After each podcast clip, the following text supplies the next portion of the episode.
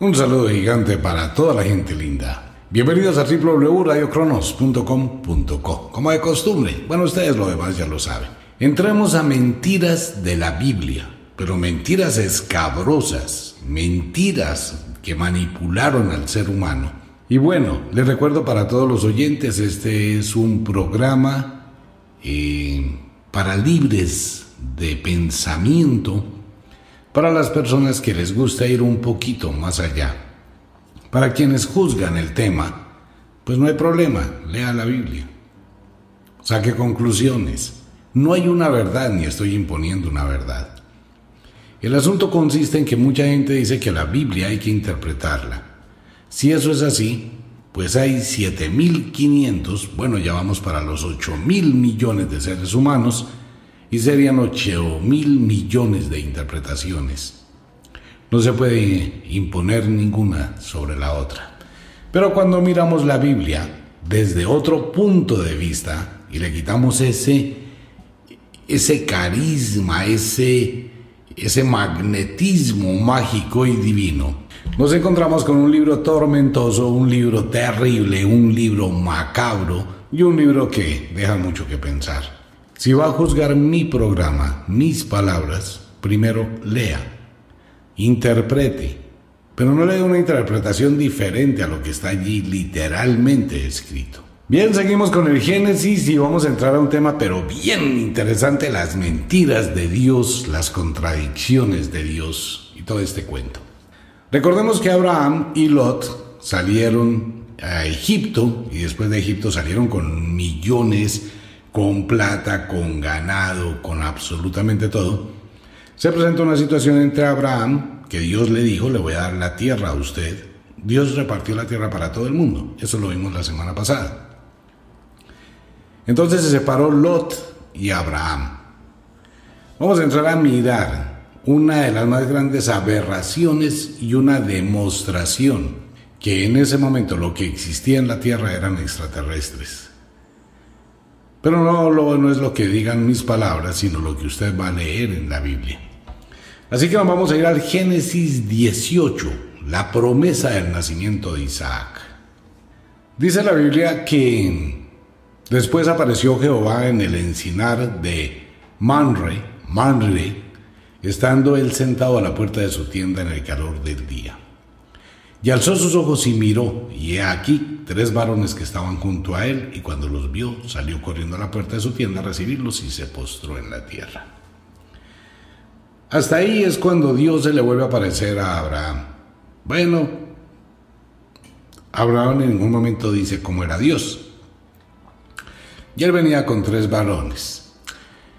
Entonces se fue a Abraham, le dijo, en el Génesis 18:6, entonces Abraham fue deprisa a la tienda a Sara y le dijo, toma pronto tres medidas de flor de harina y amasa y haz panes cocidos, porque hay que atender a las visitas.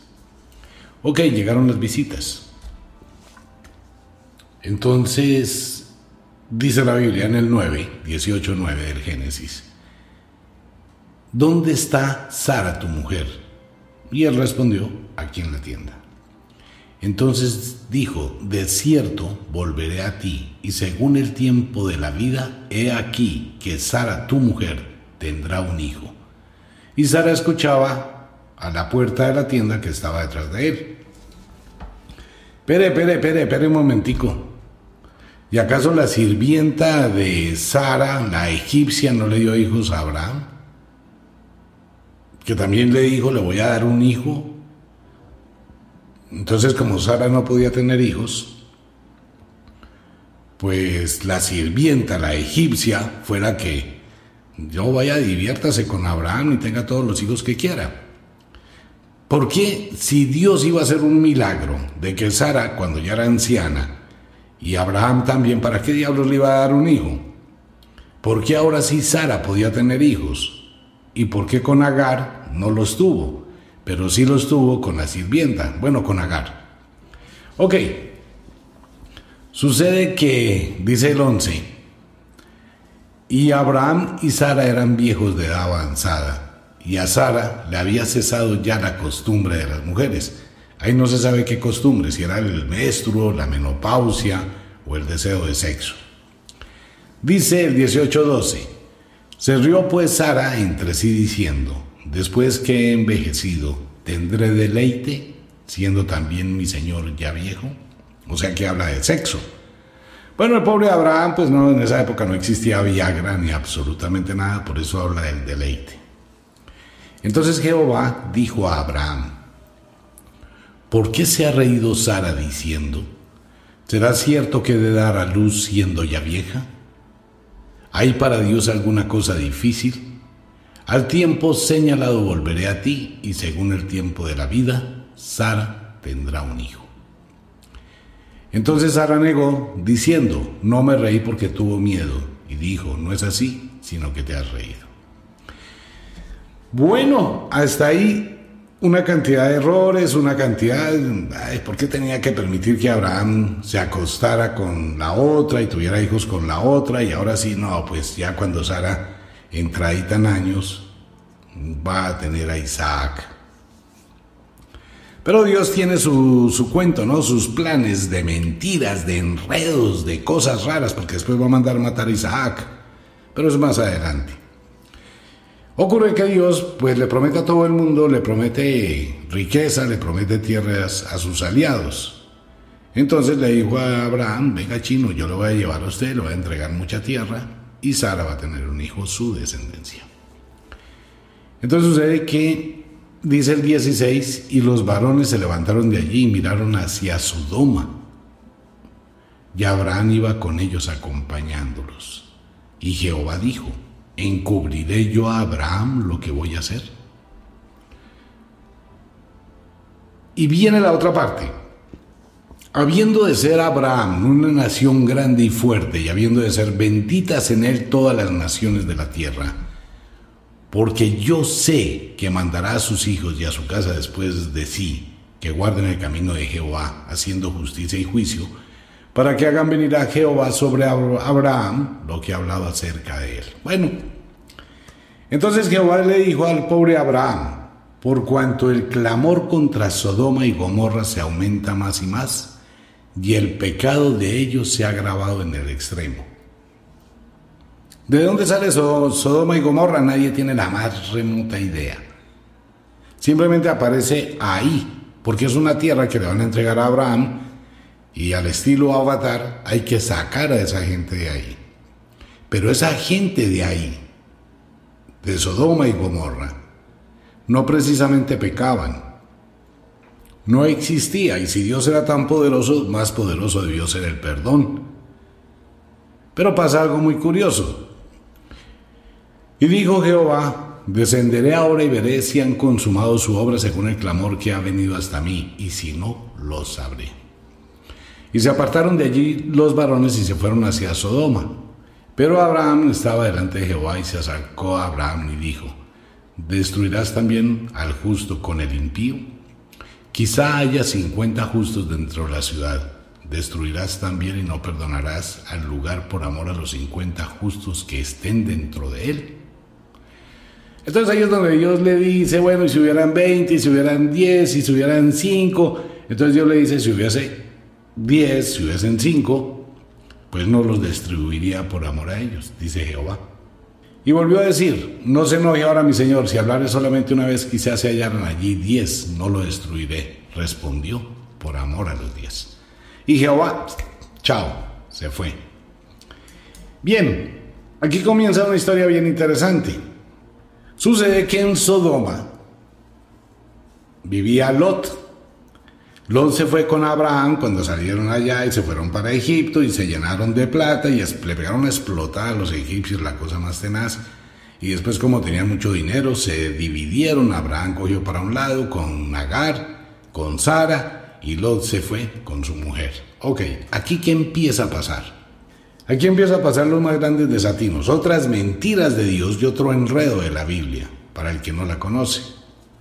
Llegaron pues, esto es Génesis 19, 1, llegaron pues los dos ángeles a Sodoma a la caída de la tarde y, y Lot estaba sentado a la puerta de Sodoma y viéndolos Lot se levantó a recibirlos y se inclinó al, suelo. Bueno, él empezó a atenderlos y tal, y Pascual, y les estaba dando comidita, etc. En el versículo 5, Génesis 5, 19 5. Y llamaron a Lot y le dijeron, el pueblo se fue allá y le dijeron, ¿dónde están los varones que vinieron a ti esta noche? Sácalos para que los conozcamos.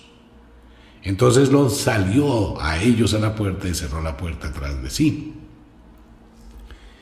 Y los dijo, os ruego hermanos míos que no hagáis tal maldad.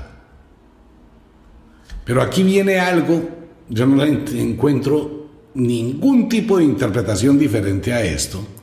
Y esto es de Dios, porque Dios va a destruir a Sodoma y Gomorra. ¿Por qué nadie lo supo? ¿Porque se le dio la gana? No, porque era la tierra que le iba a entregar a Abraham y tenía que sacarlos de ahí. Pero viene una parte bien interesantísima de la Biblia. Búsquelo. 19, Génesis 19, 8. El bastardo de Lot, miserable de Lot, el infeliz de Lot, dice textualmente, abro comillas, a los del pueblo que estaban que le tumbaban la casa. He aquí ahora, yo tengo dos hijas que no han conocido varón. Os las sacaré fuera y haced de ellas como bien os pareciere. Solamente que a estos varones no hagáis nada, pues que vinieron a la sombra de mi tejado. Pero un momentico, espere, si uno está leyendo eso y dice que qué.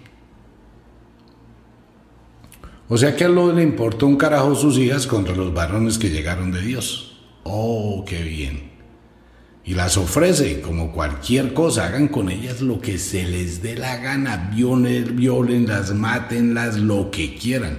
Ahora comenzamos a entender por qué a las mujeres se les aplica tanto, tanto, tanto, tanta desprotección, tanta miseria, tanta anulación. Pues claro, si yo estoy leyendo en la Biblia y veo esto como hombre, entonces no, pues las mujeres valen huevo, valen cinco.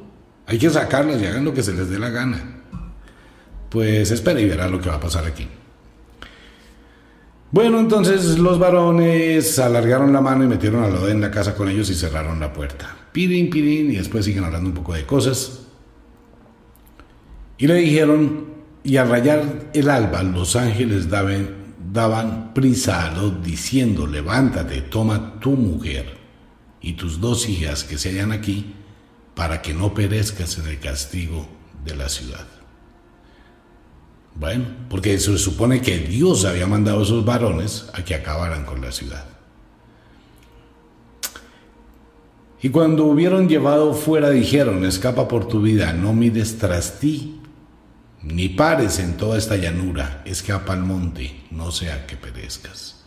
Pero lo les dijo, no, yo os ruego, señores míos. He aquí ahora hallado vuestro siervo gracias en vuestros ojos. Habéis engrandecido vuestra misericordia. Dice Lot. ¿Qué habéis hecho conmigo dándome la vida? Mas yo no podré escapar al monte, no sea que me alcance el mal y muera. Entonces sucede que le dicen, pues que se vaya tranquilo, y, y ya. Y le dicen, date prisa, escápate allá porque nada podrá hacer hasta que hayas llegado allí. Por eso fue llamado el nombre de la ciudad, Soar. El sol salía sobre la tierra cuando llegó Lot a Soar.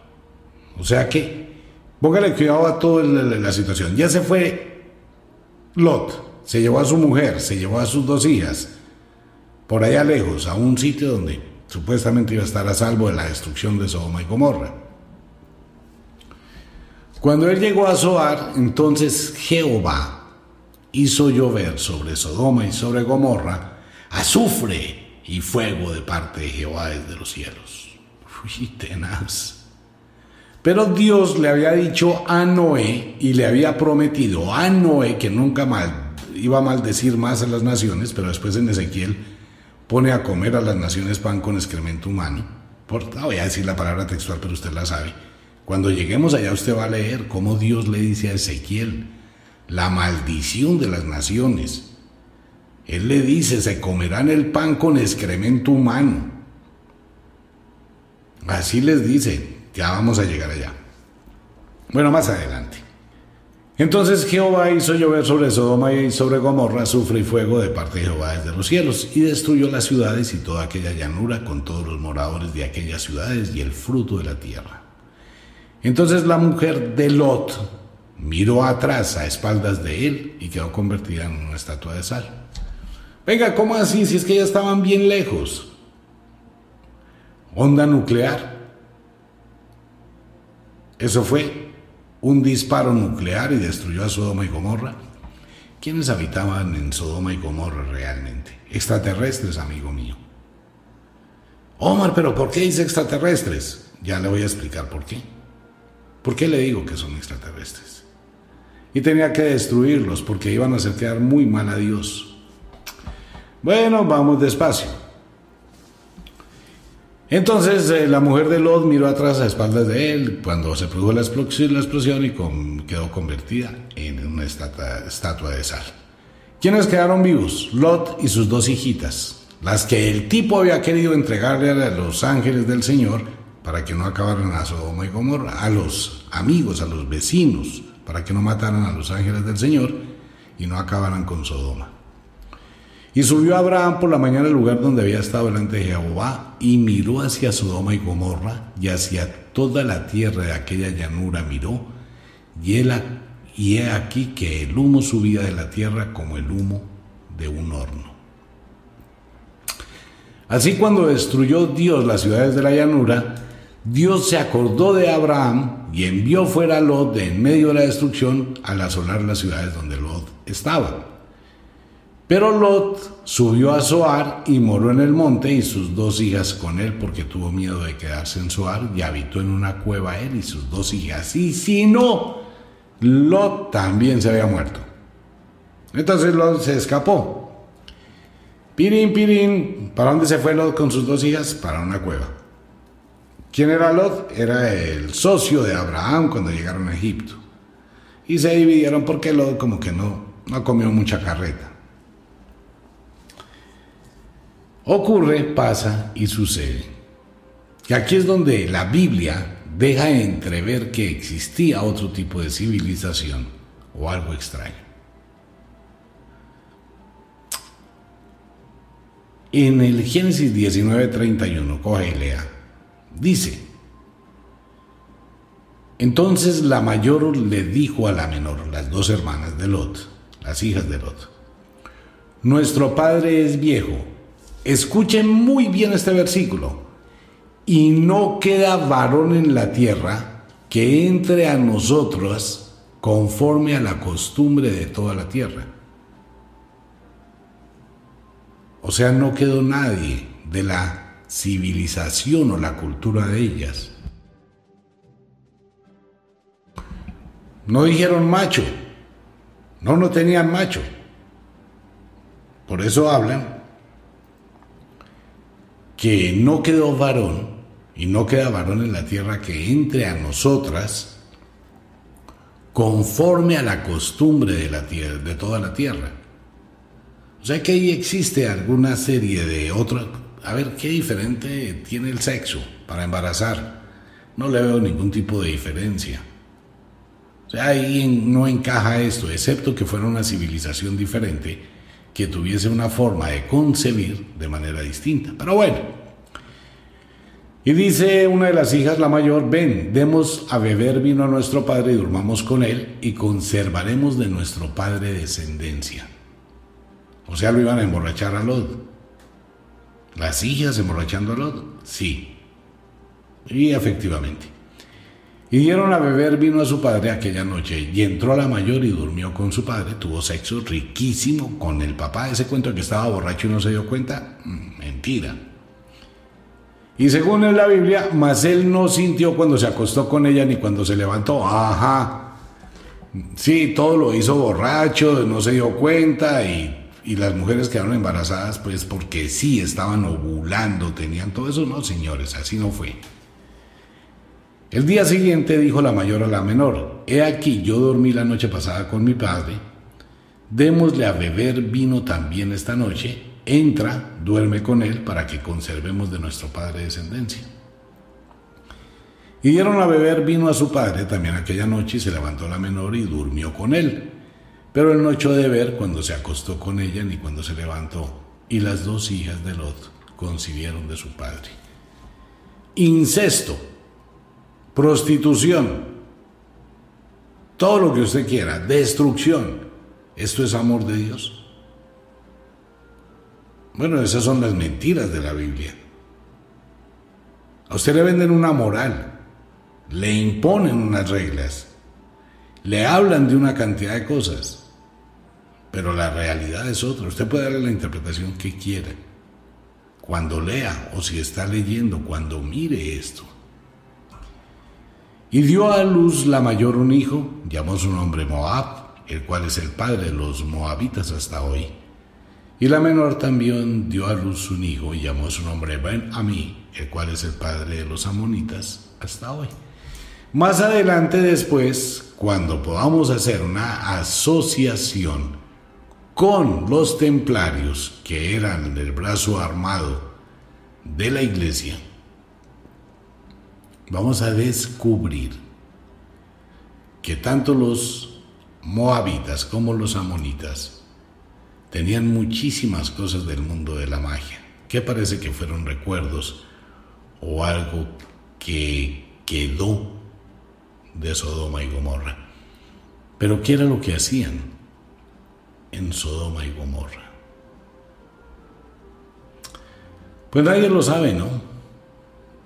Entonces ya más adelante, en esa parte del Génesis, ya Sara, en el Génesis 20, 16, ya Sara dijo, he aquí, he dado mil monedas de plata a tu hermano, mira que él te es como un velo para los ojos de todos los que están contigo, y para todos así fue vindicada.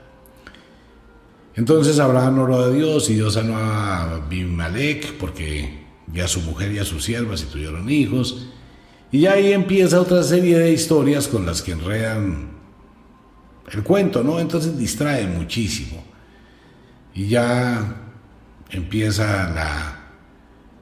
Ya Dios hace otro pacto entre Abraham y Abimelech. Le dice que vaya a matar a Isaac, le entrega las tierras y empieza toda esa cantidad de cosas a ocurrir en el Génesis donde Dios termina diciéndole a Abraham, después de la lucha de Sara y Agar con los hijos, Dios va y le dice que sacrifique a Isaac. Entonces ya es en el Génesis 22, eh, y dice, ¿no? Entonces habló Isaac a Abraham, su padre, y dijo, Padre mío, ya respondió, heme aquí, mi hijo. Y él dijo, he aquí, el fuego y la leña más, ¿dónde está el cordero para el holocausto? Y respondió Abraham, Dios se proveerá de cordero para el holocausto, hijo mío. E iban juntos. Y cuando llegaron al lugar que Dios había dicho, edificó allí a Abraham un altar y compuso la leña y ató a Isaac su hijo y lo puso en el altar sobre la leña. Y extendió Abraham su mano y tomó el cuchillo para degollar a su hijo. Entonces el ángel de Jehová le dio voces desde el cielo y dijo, Abraham, Abraham, y él respondió, heme aquí. Y dijo, no extiende, ese y dijo, y dijo, es porque es un invento, todo eso lo estaban haciendo los exegetas que eran lo que los otros le dictaban. No extiendas tu mano sobre el muchacho, ni le hagas nada, porque ya conozco que temes a Dios por cuanto no me rehusaste tu hijo único. Aquí no habla Jehová, aquí habla es un ángel. Pero atrás, Jehová le, dice a Abraham que baila, tiene que matar a Isaac, pero aquí no es Jehová el que le dice, sino un ángel. Y ahí, hasta ahí apareció Jehová. Después vuelve a aparecer, ya miraremos en qué. Entonces alzó Abraham sus ojos y miró y aquí que a sus espaldas un carnero trabado en un zarzal por sus cuernos y fue Abraham y tomó el carnero y le ofreció el holocausto en lugar de su hijo. Y llamó a Abraham el nombre de aquel lugar, Jehová proveerá. Por tanto se dice hoy, en el monte de Jehová todo será provisto. Y con eso le lavaron el cerebro a una cantidad de gente que no tiene ni la más remota idea de cada vez que le dice a Dios, Dios, ayúdeme, hay que proveerme de lo que necesito, el pan nuestro todos los días, todo ese cuento. Pues no, como que no es. Bien, así comienzan a pasar una cantidad de cosas y empieza a enredarse muchísimo la historia en solo el Génesis que hemos visto. Nos encontramos con una serie de contradicciones, nos encontramos con una serie de mentiras, nos encontramos con una serie de actos bochornosos y empezamos a encontrar que la Biblia tiene dos divisiones muy marcadas, los descendientes de Caín, que también llegan donde Noé, los descendientes de Adán, que también llegan donde Noé, Abraham, que también es descendiente de Noé, pero no se sabe cuál de los dos es el abuelo, si Caín o Abel. No se sabe. Bueno, Abel no, Adán, porque Abel murió. Posiblemente la historia de Lot, las hijas de Lot, la violación. Toda esta serie de situaciones solamente en el Génesis. Ahora, ¿Qué sabían las mujeres, las hijas de Lot? ¿Por qué aclararon la otra forma de tener sexo? ¿Cómo estaban embarazadas? ¿Qué era Sodoma y Gomorra? ¿Por qué se tenía que destruir estas dos ciudades cuando Dios había hecho una promesa a Noé que jamás lo volvería a hacer? Entonces empiezan a quedar muchas dudas, interrogantes, y ya empiezan a arreglar la historia la muerte de Sara. Siga leyendo el Génesis, amigo mío, pero léalo. Abra sus ojos, abra su mente. No le dé miedo leer. Nadie se va a volver loco hoy porque lea la Biblia. Pero empieza a descubrir y empieza a quitarse el velo de las mentiras de la Biblia. No es una cosa que me esté inventando.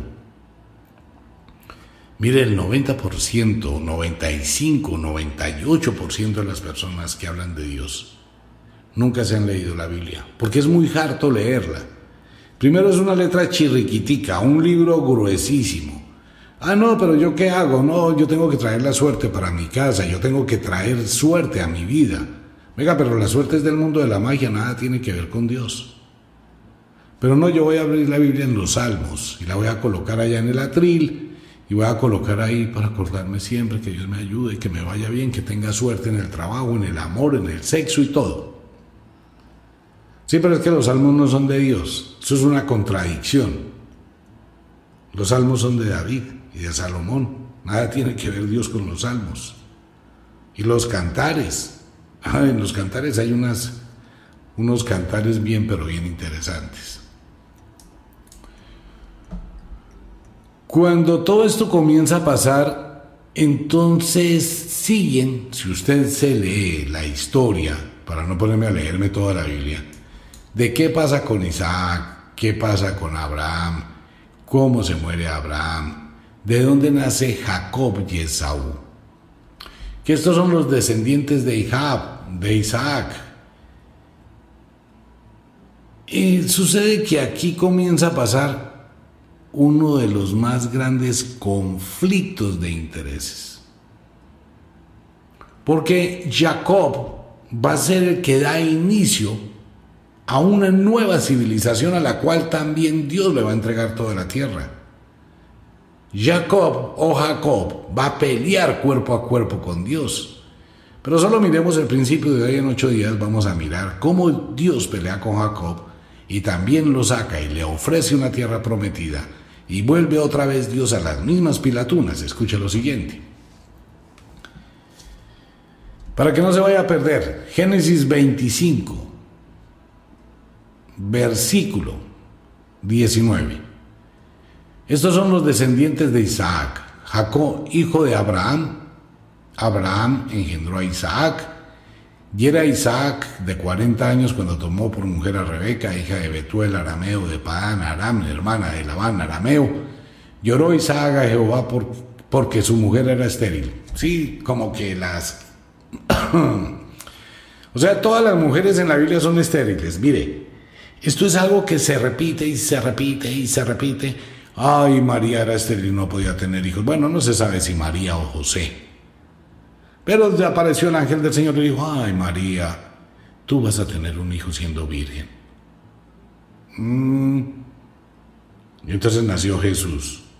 Pero así también nació Sansón, la misma vaina copiada, calcada, exactamente igual. El nacimiento de Sansón, de Jesús y aquí el de Rebeca es la misma cosa y el de Sara es la misma cosa. Y el de Ana, cuando Dios se acostó con Ana y tuvo cinco hijos Ana, todas eran mujeres que no podían parir ni tener hijos. Tan raro, ¿no? Bueno, en fin. Eh, estos son los hijos de Ismael y estos son sus nombres por sus villas y por sus campamentos, doce príncipes por sus familias. Y estos fueron los años de vida de Ismael, 137 años. En este tipo de números que da la Biblia, 137 años, son códigos. Estos son códigos secretos. Nada tendría que ver. ¿Para qué le dicen cuántos años cumplió un man de esos que nadie va a conocer? Porque estos códigos con el número, porque este es el versículo 17. Entonces se cuenta, versículo 17, capítulo 25 y el 137. Eso es un código que después revela muchas cosas al revés porque hay que mirar las primeras palabras de esos versículos. Y se saca una frase que tiene que ver con mucha magia. Pero bueno, es otra cosa. Y estos fueron los años de la vida de Ismael, 137 años, y exhaló el espíritu de Ismael y murió y fue unido a su pueblo. Y habitaron desde Avila hasta el sur, que está enfrente de Egipto viniendo a Asiria y murió en presencia de todos sus hermanos. Nacimiento de Jacob o Jacob y. Esaú es un nombre también africano, de un dios africano, que después hablaremos de ese tema cuando lleguemos allí. Veamos los descendientes de Isaac. Y nos vamos para el versículo 24.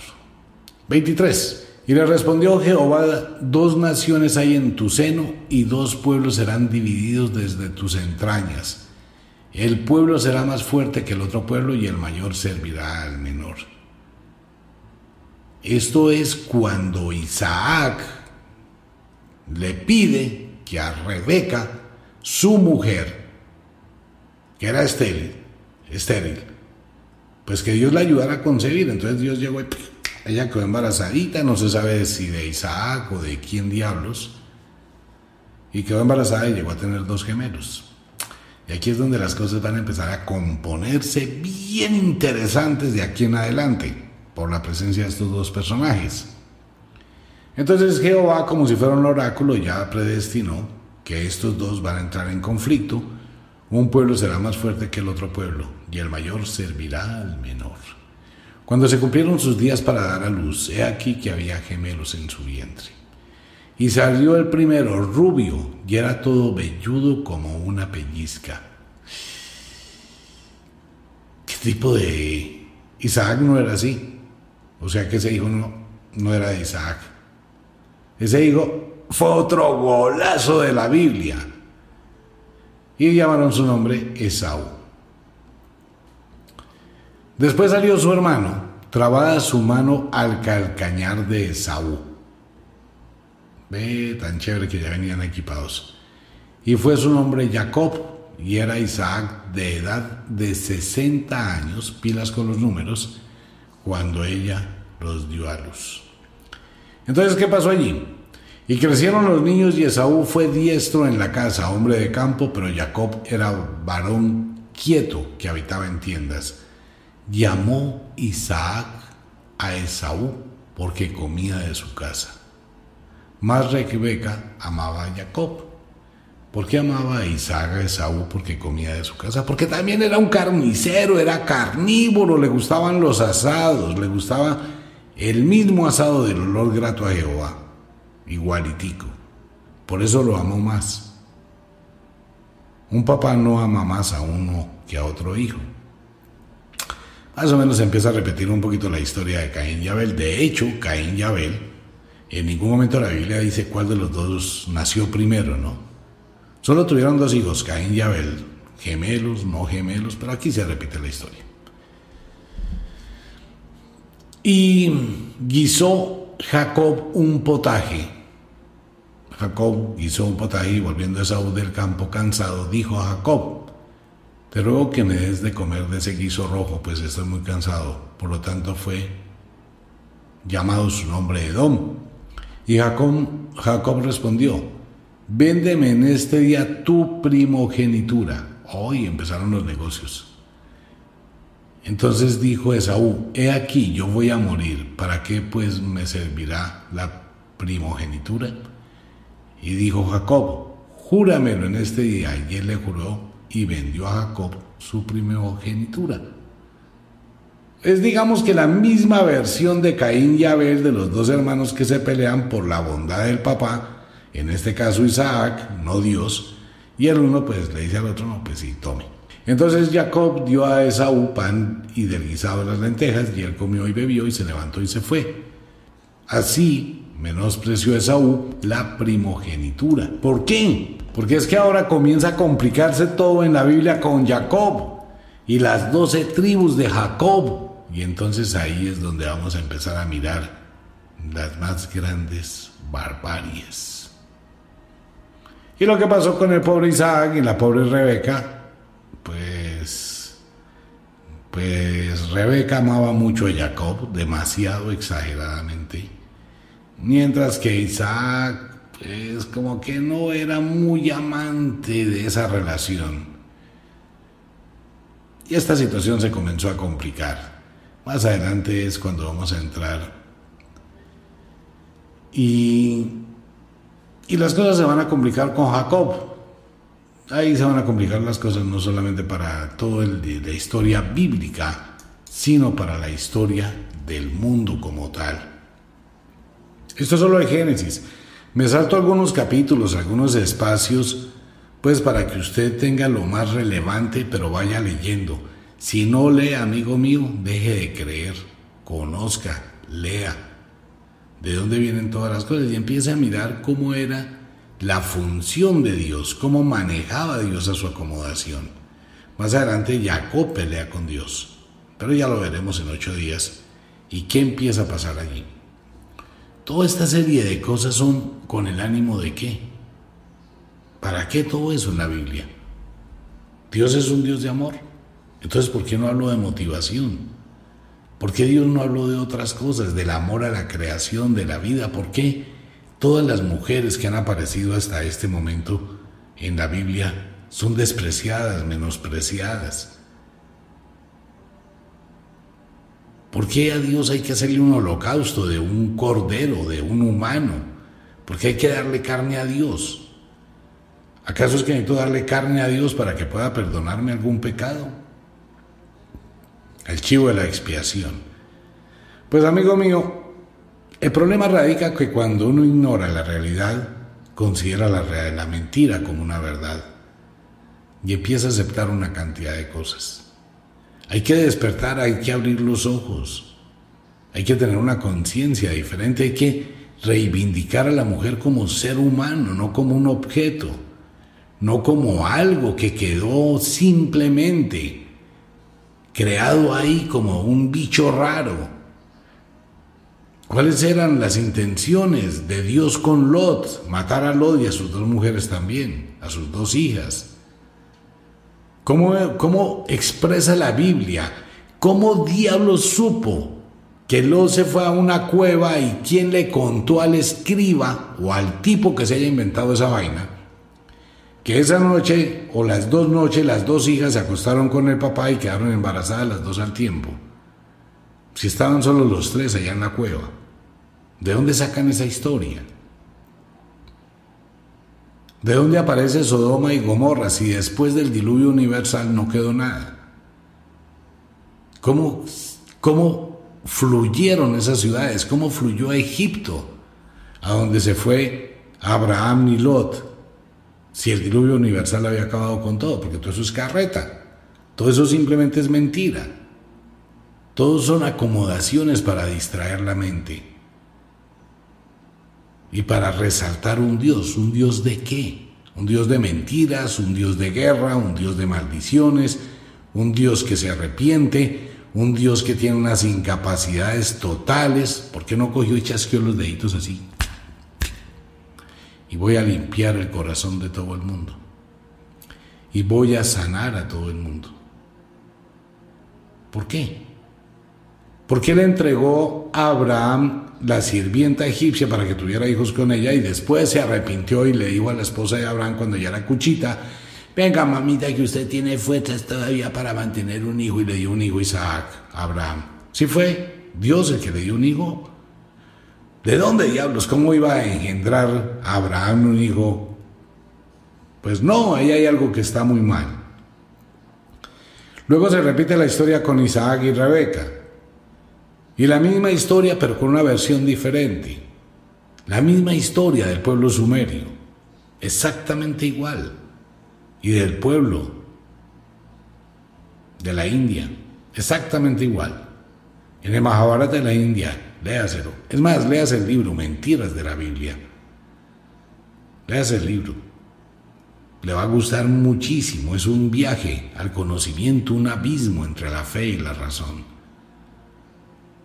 He recibido muchísimos mensajes. Omar, deje ese programa. Omar, no hable más de eso. Omar, me tiene loca. Mire que yo no entiendo, no sé qué pensar. A ver, creo que estamos en una época del mundo donde tenemos una capacidad de racionalizar las cosas, dejando a un lado ese concepto de divinidad. Dios no existe. No hay un Dios. Existen tantos dioses como usted los considere. Usted puede nombrar al padre Zeus, en la cultura griega Dios Zeus.